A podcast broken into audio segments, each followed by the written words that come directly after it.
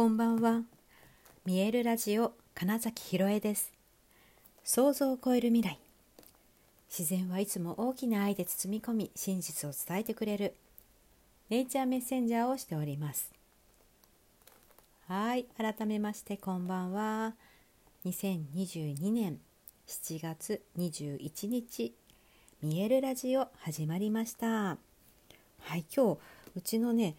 何ていうか最寄り駅地元の駅ではなんかお祭りがやっていて浴衣を着た子どもたちとかですごいにぎわってましてあ夏休みなのねっていう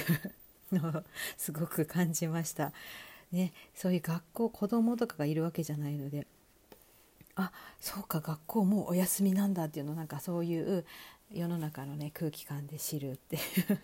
この前の3連休もそうでしたけどね。はい。まあ、そんな感じで7月もねもう夏休みに入るようななところまで過ぎたわけですけれども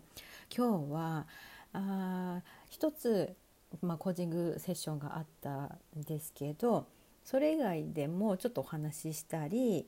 えー、そうだなあやっぱこれねっていうかよく私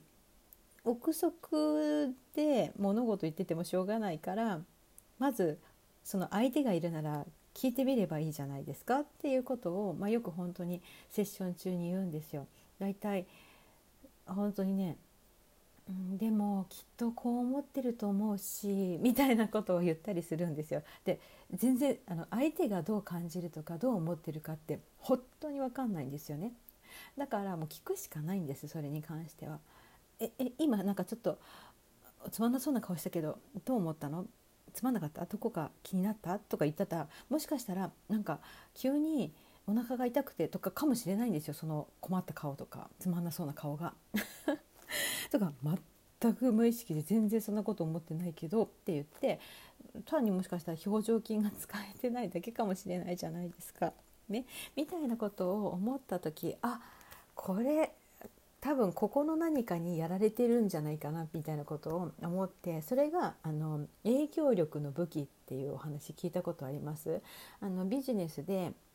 ま使われる逆にこれこのなんか武器を使えばなぜかわからないけど人は、えー、商品だったりサービスを購入してしまうみたいなところで使えばいいよっていうことでうんとねなんだっけねメモったんですこれは。ロバートなんとかチャルジディーニさんっていう あの心理学の方が書いた本なんですけれどもこれ本当に無意識にやってしまった行動特にその商品の購入っていうことに関してはこれがめちゃくちゃ人の心に影響を与えているってことなんです。でつまり本当に無意識にこれをやるからこそ逆に意識してこれにはまらないぞっって思っていれば、うんと、余計なものを買わなくなるし本当に自分の人生自分らしい生き方ができるようになるし自分の本音をちゃんと伝えられるっていうことになるんじゃないかなって思っていてなんかちょっとね今日この話をしようかなって思ったんです。でこの影響力の武器っていうのは6つあるって言われていてあの変法性っていうのと気象希少性というのとあと権威、えー、コミットメント、えー、一貫性そして、えー、行為、えー、なんだっけな社会的証明という6つです。で1個ずつちょっと説明すると返報性っていうのはあのお返事の返返すに報報告の方ですね性でつまり何か何かに誰かに何かをしてもらったらそのお返しをしなくてはならないみたいなやつです。例えば誕生日に自分もお祝いしてもらったからあの人の誕生日には何かお返ししようみたいなこととかでこれは本当にそれによって人間関係が良くなればいいんだけどやだこんなのもらっちゃったらいくらのもので返せばいいのかしらっていうのも聞いたことありませんか？でこれがこの変法性にはまっている状態ですね。気にしなくていいじゃないか。もらったことでありがとうだけでも十分よくってまあ、向こうが逆にそれをねか狙ってあげてるっていうのがビジネスみたいなので例えばちょっと無料でこれプレゼントしますっていうとなんとなくだからあれあれですあれあの試供品をもらったからなんとなく商品1回ぐらい買おうかなみたいなやつがこれですね。はい、で次のあの希少性っていうのはそのまま希少価値の希少ですね。珍しい、うん、だから限定いくつですよとか って言われると買っちゃうみたいなのでなんか、えー、もうこれ逃したらあとはないよみたいなことを言われた時にええじゃあって言って本当は別にやりたくない行きたくないみたいなのにそれ行っちゃうみたいな。こととか。これもだからそれいや本当か？私本当にそれ欲しいのかってちょっとでも思ったらいや別にいや残りいくつとか言われても別にいらないですってはっきり言えますよね。うん、っていうのとで次のあの権威。この権威というのはそのまんま権威あの肩書きとかなんかその経験値が多そうとかなんかそういう意味ででもちろんこれはだから実際にそういう人の方が、うん、なんだろう英知を持っている知恵を持っている可能性はあります。で説得力もあることもあります。でもだからといってそれが、うん、自分にとっての正解とか、えー、自分にも当てはまるかって言ったらそれはまた別の話なんですけれども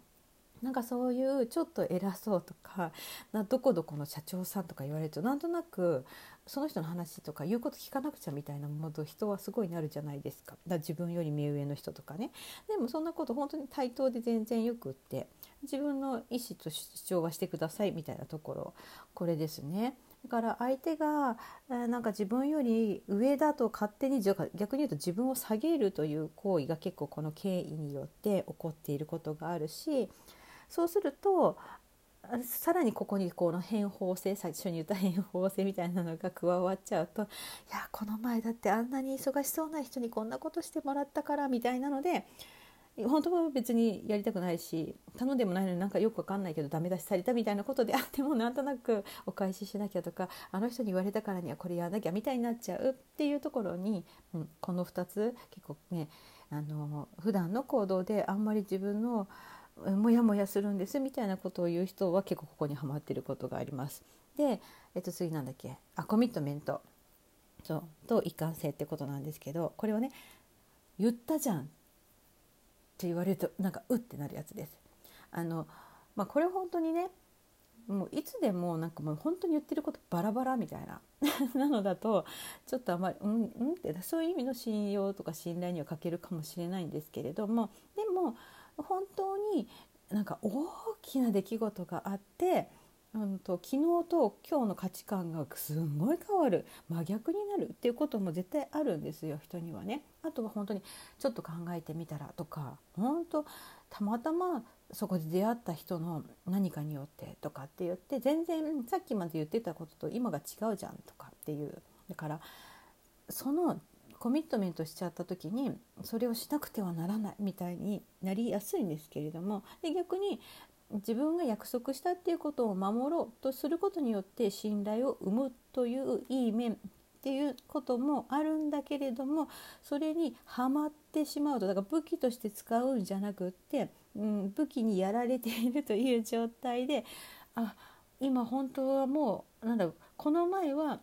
例えばさっきの何かに行くって言ったけどいや実はちょっといろいろな事情があってもう行けないんだけどでも最初に行くって言ったからにはどうにかしてしない行かないとみたいになるのがここですね。はい、でもこれは別にしょうがないじゃんもっとそれより重要で緊急なことが起こったならそれに対処しなきゃいけないじゃんとかっていうのも含めるとここもあ別に大丈夫って思いますよね。はい、であとはだから行為行為だね次あの何かこの人のことが好きだからっていうことですこれは。あの人のこと好きだあのアバターもエクボってやつですね。なのでそうそう好きな人の言うことだったら聞けるけど嫌いだと思ってる人に関してはなんかもう昼色眼鏡ねフィルターかかってるから嫌だなって思うみたいな。だから同じものを紹介されても自分が好意を持っている人からのことだと従ってしまう。でここもすごくポイントでいやだからいくら自分が好きな人でも価値観は違ったりするわけですよね。だから好きな人が言ったからってなるともうそれあれよくあるあの依存依存とかね。あの DV とかの世界に入っていきますから この行為っていうのも案外気をつけた方がいいよっていうことだったりします。であとは社会的証明、うん、これってあのみんながってやつです。だってみんな言ってるしってね言ってねあのみんな持ってるしって言ってなんかね流行っているものをね買ってでも本当に別に似合わないのにみたいなこととかありましたよね。でこれでこれも本当にそうでないわゆる同調圧力みたいなのにやられちゃうのってここですよね。なんとなく自分だけ違うとか違う行動をとるということに対して何か、うん、よからぬことが起こるんじゃないかと思ってそこにはまっちゃう人は、うん、自分の気持ちに従った行動を取れなくなっちゃったりします。はい、これのこの6つ本当にね分かってるとだから無意識にこれをやっちゃうんですよ。で自分の癖がどこに出やすいかって多分すごくあるんですね。権威とかに従いやすい人なんかわかんないけど偉そうみたいな雰囲気の人がいるとそれだけでこう自分を下げちゃうみたいなことはが起こりやすいなとか例えばあなんかその限定ものに弱いとか珍しいとかに弱いとかね、まあ、多分自分のこの性質っていうのを読み解けてしかも意識できるとはまらずに逆にここぞという時にそれを、うん、いわゆる本当の意味の武器として使って信頼とか信用を勝ち取ることもできますよってことだったりします。はい結構セッションやっててここみんなハマるので ちょっと今日はね、うん、そんな話をしてみました。はいということで本日もご視聴くださりありがとうございました。2022年7月21日見えるラジオ金崎ひろえでした。おやすみなさい。